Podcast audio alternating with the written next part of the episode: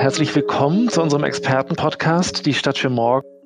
Mein Name ist Martin Pauli, bin verantwortlich für den Bereich Foresight Consulting bei AROP in Deutschland. Und in unserer heutigen Folge geht es um klimaneutrale Städte. Dafür freue ich mich, dass die Dr. Christine Lemaitre, geschäftsführende Vorständin der Deutschen Gesellschaft für nachhaltiges Bauen, besser bekannt als DGNB, und der Dr. Philipp Boutelier, CEO der Tegel Projekt GmbH, dabei sind. Schön, dass ihr da seid. Hallo. Hallo, hallo. Wie wir alle wissen, hat sich auf Seiten der Europäischen Union, aber natürlich auch in Deutschland viel getan im Hinblick auf Klimaneutralität. Wir haben klare Ziele. Bis 2050 wollen wir klimaneutral sein. Äh, das heißt, wir müssen all unsere Treibhausgasemissionen reduzieren. Und wir wissen natürlich, dass unser Sektor dafür eine große Rolle spielt oder dass dem eine große Rolle zukommt. Wir müssen es also schaffen, den Fokus wegzubekommen von der reinen Energieeffizienzdebatte, die ja schon ein bisschen älter ist, hin zu einer Emissionsdebatte. Und dafür spielen natürlich nicht nur die Betriebsenergie eine große Rolle, sondern eben auch die eingeschlossene Energie. Christine, was siehst du denn aus deiner Sicht? Was sind die großen Herausforderungen, wenn es um die Reduktion von CO2 in Städten geht? Ja, also CO2 in Städten jetzt mal auf Gebäude fokussiert. Ich glaube, ist eine der großen Herausforderungen die mangelnde Transparenz. Wie du richtig gesagt hast, wir alle wissen, es ist was zu tun. Eigentlich wissen wir auch, was zu tun ist. Eigentlich haben wir auch das Handwerkszeug. Ähm, wir setzen es aber zu wenig und wenig konsequent um. Und ich denke, gerade das Thema Transparenz, nämlich wirklich zu wissen, wo kommen denn eigentlich meine CO2-Emissionen in meinen Gebäuden her im Gebäudebestand, ähm, ist ja eigentlich mit die Grundvoraussetzung, um dann eben auch sinnvolle Maßnahmen einzuleiten. Das heißt, die Transparenz, die systematische Herangehensweise. Und ich würde auch sagen, natürlich teilweise fehlt einfach auch noch der Wille, ähm, es ist ja mittlerweile eher auch so ein bisschen eine, ja, eine, ein Wettbewerb quasi, immer zu schauen, wer ist denn eigentlich mehr verantwortlich als ich selber und von dem her dann doch gern auch mal die Verantwortung einmal im Kreis zu schieben. Wir sehen es ähnlich. Also ich glaube, es braucht einfach den, du hast den, den Willen äh, erwähnt, es braucht einfach eine gewisse Courage der, äh, der Planer und der Beteiligten, auch mal Konzepte umzusetzen, die eben etwas progressiver sind und die vielleicht nicht unbedingt auf der Straße liegen oder auch auf der Hand liegen. Ähm, wir haben es beispielsweise in dem Like-Projekt so umgesetzt, dass die komplette Haustechnik auf einem äh, elektrischen Ansatz basiert. Über eine Luft-Wasser-Wärmepumpe konnte man da beispielsweise 20 Prozent der äh, Betriebskosten reduzieren und man konnte tatsächlich ähm, erreichen, dass das Gebäude klimaneutral ist. Und das knüpft so ein bisschen daran an, die, die Technologien sind in der Regel da, aber wir müssen sie einfach nur etwas kreativer einsetzen. Philipp, wenn du mal aus deiner Perspektive so ein paar ähm, Meilensteine dir, dir anguckst in den vergangenen Jahren, was ist da aus deiner Sicht äh, relevant? Wir haben auf verschiedenen Ebenen große Fortschritte gemacht, vor allem in der Wahrnehmung und auch in der politischen Debatte. Was sind die großen CO2 emittierenden Sektoren? Das ist einmal der äh, Verkehr, es ist aber vor allem auch die thermische Energie, ist natürlich der Bausektor, wenn wir über Städte reden. Im Bereich der Mobilität gibt es einen kompletten Paradigmenwechsel weg von Verbrennungsmaschinen hin zu überwiegend mit erneuerbarem Strom betriebenen Autos. Das ist in jedem Fall begrüßenswert und ist äh, auch unter Gesichtspunkten der Sauberkeit der Atemluft in Städten, unabhängig jetzt von der ganzen Klimadiskussion, sowieso erforderlich, zwingend erforderlich. Das Zweite ist die ganze Gebäudethematik, äh, zu der hat Christine ja auch schon was gesagt. Und da setzt sich, das finde ich persönlich das Spannendste im Augenblick, setzt sich zunehmend die Erkenntnis durch, dass es einerseits darum gehen muss, die bereits verbaute graue Energie möglichst zu erhalten oder wenn neu gebaut wird, auch stark darüber nachzudenken, wie wir CO2 dauerhaft binden können. Und da ist natürlich die Wiederentdeckung des Holzbaus ein ganz, ganz spannender, äh, eine ganz spannende Entwicklung. Und das dritte, äh, der, der dritte große Sektor ist die ähm, Energieerzeugung, vor allem die thermische Energie. Und auch dort gibt es ein Umdenken von von den CO2-basierten Energieerzeugungen hin zu stark Integration von Erneuerbaren. Zum Beispiel haben wir jetzt für unser Projekt Tegel ein großes Low-Exergie-System geplant, ein äh, Kälte- und Wärmenetz, was langfristig in, im eingeschwungenen Zustand in den CO2-Emissionen quasi gegen Null läuft und gleichzeitig auch wirtschaftlicher ist als bisherige Systeme. Also sowohl ökologisch als auch ökonomisch ein sinnvolles System. Und davon sehen wir immer mehr Lösungen. Ja, das ist interessant, äh, Philipp, dass du das sagst, weil diese beiden Aspekte, äh, die sind auch aus unserer Sicht relevant. Also wir sagen manchmal, dass äh, Innovation, wenn die in die, in die Bauwelt kommt, dann muss sie besser und günstiger sein. Also diese, diese Kombination immer noch aus äh, auch wirtschaftlichem Erfolg und bestenfalls einem ökologischen Erfolg, äh, die, das ist so das, die magische Paarung. Und Christine, aus, aus deiner Sicht, wir sehen ja, dass das gesamte Bauökosystem also ein bisschen im Wandel ist. Wer, wer sind denn die relevanten Akteure, die jetzt zur Reduktion von Treibhausgasen in Städten schon beitragen? Und was muss noch aktiviert werden? Naja, also ich meine, du hast ja vorher auch angesprochen, es gibt natürlich auch gute Beispiele, die wir auch gar nicht oft genug auch, auch an die Politik oder auch an Entscheider geben müssen. Wir können ja heute schon gute, nachhaltige Gebäude bauen. Wir können ja heute schon Gebäude planen und bauen und auch so betreiben, dass sie klimaneutral beziehungsweise klimapositiv sind. Und deswegen, ich denke, es gibt schon positive Impulse und auch viele.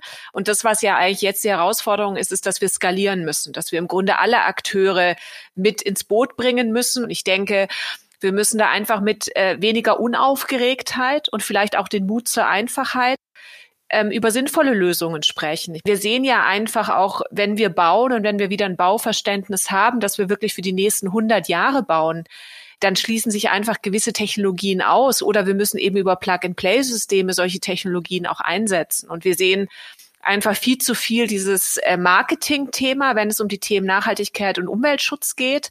Das heißt, es ist immer so diese Superlative, die Gebäude müssen sich immer übertreffen und dann gibt's irgendwie das größte Hochhaus aus Holz und das smarteste Haus und ich weiß es nicht.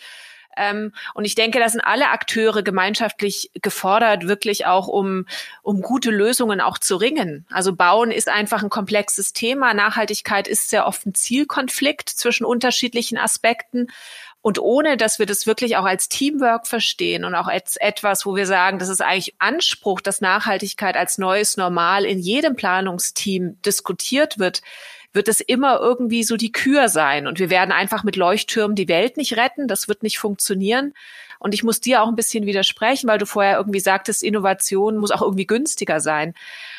Ich, ich glaube, es geht nicht um günstiger. Ich glaube, wir müssen auch Nachhaltigkeit verstehen als Qualität und Zukunftsfähigkeit weil dieses immer schneller und immer günstiger hat uns ja ganz viele Probleme beschert, mit denen wir heute umgehen müssen im Bauen. Ich bin bei dir, äh, Christine. Ich glaube, wir sind uns alle einig, dass wir da eine, eine Lebenszyklusperspektive brauchen. Das heißt, also günstig sollte sich nicht nur auf die Anfangsinvestitionen beziehen, sondern natürlich auf den gesamten Lebenszyklus, sprich von der Extraktion über die Herstellung, über die Verwendung bis hin zum End of Life. Und ich glaube, dann würden wir ohnehin völlig anders diskutieren, wenn wir diese, äh, diese Perspektive hätten. Die ist aber, glaube ich, für die Diskussion Klimaneutralität besonders wichtig. Dann hast du ähm, die Integration angesprochen. Ich glaube auch, dass eine große Bedeutung hat und auch eine in Zukunft eine noch größere Bedeutung, diese unterschiedlichen Perspektiven, äh, die, die an so einem äh, Tisch dann sitzen, wenn so ein Projekt realisiert wird, eben so zu integrieren, dass dabei nachhaltige Lösungen rauskommen. Und das bedeutet eben auch einen Mehraufwand. Und die Frage ist eben, wer macht das eigentlich? Also wer hat die Courage und die Energie, sich genau darum zu kümmern und diese Themen zu integrieren?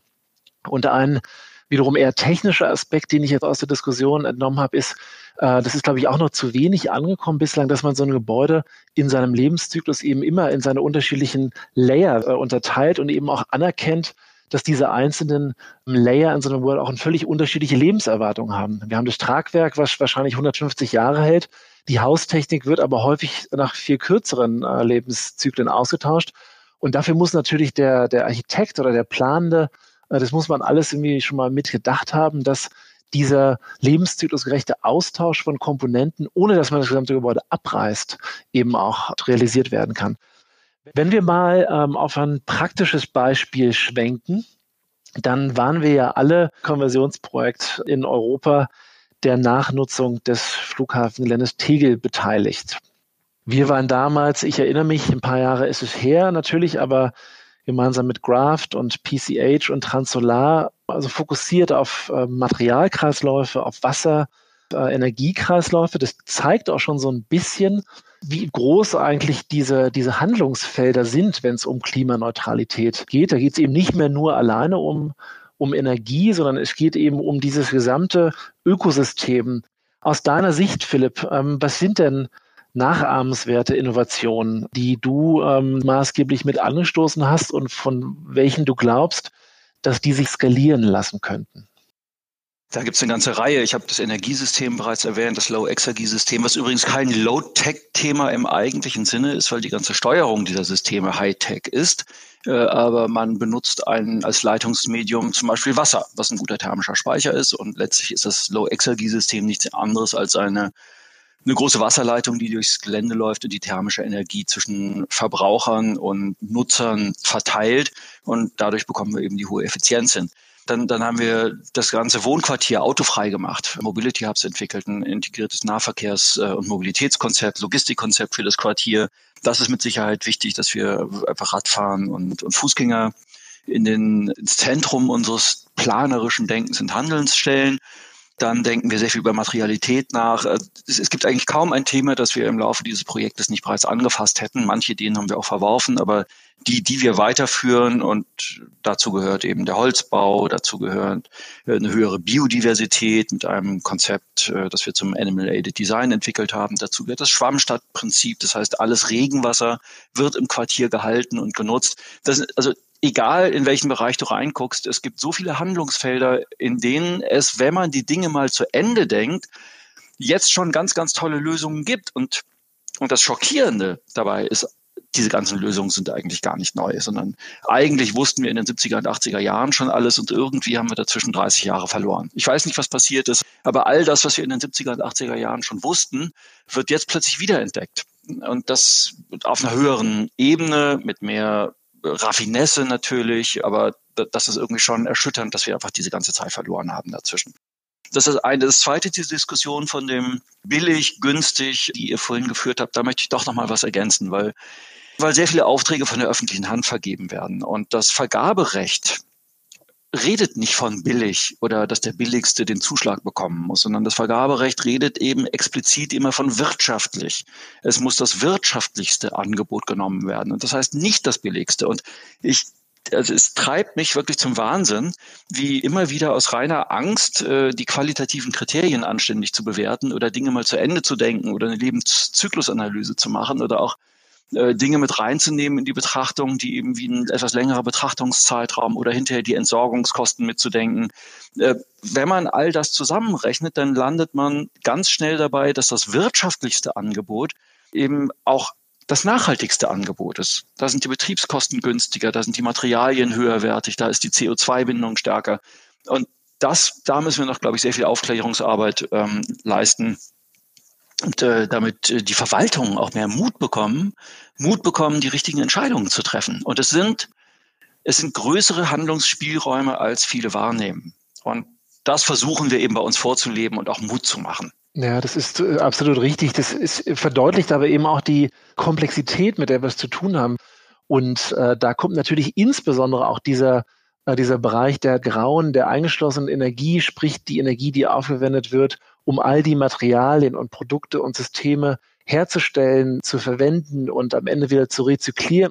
Und du hast vorhin den Holzbau angesprochen, der ist natürlich jetzt gerade so durchaus ein probates Mittel für viele, insbesondere Planende, äh, um diese graue Energie, die in dem Stahlbeton ist, einfach signifikant zu reduzieren. Wir wissen also, dass da die größten äh, Emissionen mit verbunden sind und äh, dass Tragwerke, insbesondere im seriellen Wohnungsbau als Beispiel, sich in Holz natürlich ideal realisieren lassen. Und da bieten sich eigentlich genügend Typologien an. Und wenn ich das richtig verstehe, Philipp, habt ihr ja auch im Schumacher Quartier ähm, zu einem großen Teil auf Holzbau gesetzt. Ist es richtig? Ähm, ja, das stimmt. Wir haben natürlich viel über graue Energie nachgedacht und ich wäre jetzt der Letzte, der Stahlbeton verteufelt. Das ist ein fantastischer Baustoff und er wird auch weiterhin seine Berechtigung haben, aber eben nicht mehr überall. Wenn wir in den Holzbau groß skaliert reingehen wollen, dann haben wir ein paar Aufgaben vor uns. Wir, wir haben im Augenblick kein ausgebildetes Ökosystem, was auf, äh, auf großvolumige Holzbauprojekte vorbereitet ist. Das heißt, wir müssen eine Ausbildungsoffensive starten. Wir müssen die besten Experten zusammenholen, um offene Standards zu etablieren, die von allen übernommen werden können. Unser Ziel ist am Ende, im großvolumig Holzbau zu ermöglichen, und zwar mit mehr als 50 Prozent des Gebäudes aus Holz äh, für über 5000 Wohneinheiten und das zu etwa 10 bis 20 Prozent unter den derzeitigen Kosten des konventionellen Baus. Das ist unser Ziel.